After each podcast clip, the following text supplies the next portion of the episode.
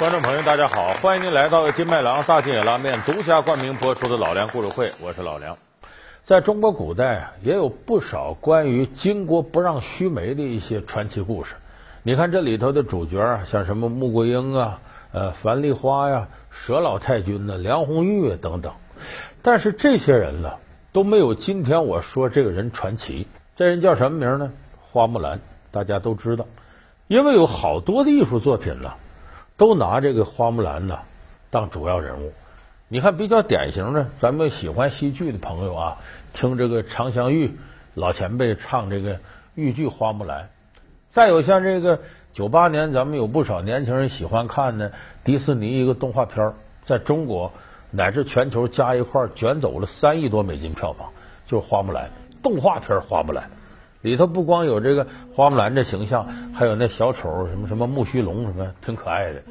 到两千零九年呢，呃，咱们那个偶像派的这个演员赵薇演了一个电影《花木兰》，里头又有陈坤。赵薇凭着花木兰这个角色呢，在六个电影节上拿了最佳女主角大奖。所以就说花木兰，她被很多艺术作品呢愿意当做主角，把她接受过来。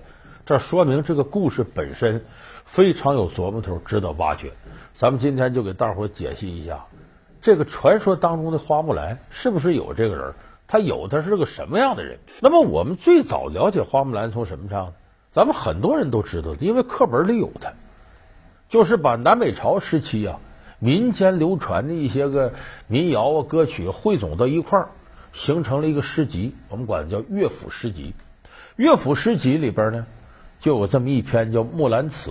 大伙儿注意，《木兰辞》可不是花木兰辞，而且这里边咱们有不少朋友能背。唧唧复唧唧，木兰当户织。不闻机杼声，惟闻女叹息。你看，唧唧复唧唧，木兰当户织，他可没说花木兰当户织。从头到尾，一提到这个人时候。只有木兰二字，没有这花字。所以就说，我们要想了解花木兰，乐府诗词这个《木兰辞》是一个开篇，但是这个开篇肯定不是完整的花木兰。那么说，这个《木兰辞》谁写的呢？编纂者是宋代的郭茂倩。这个郭茂倩根本不是作者，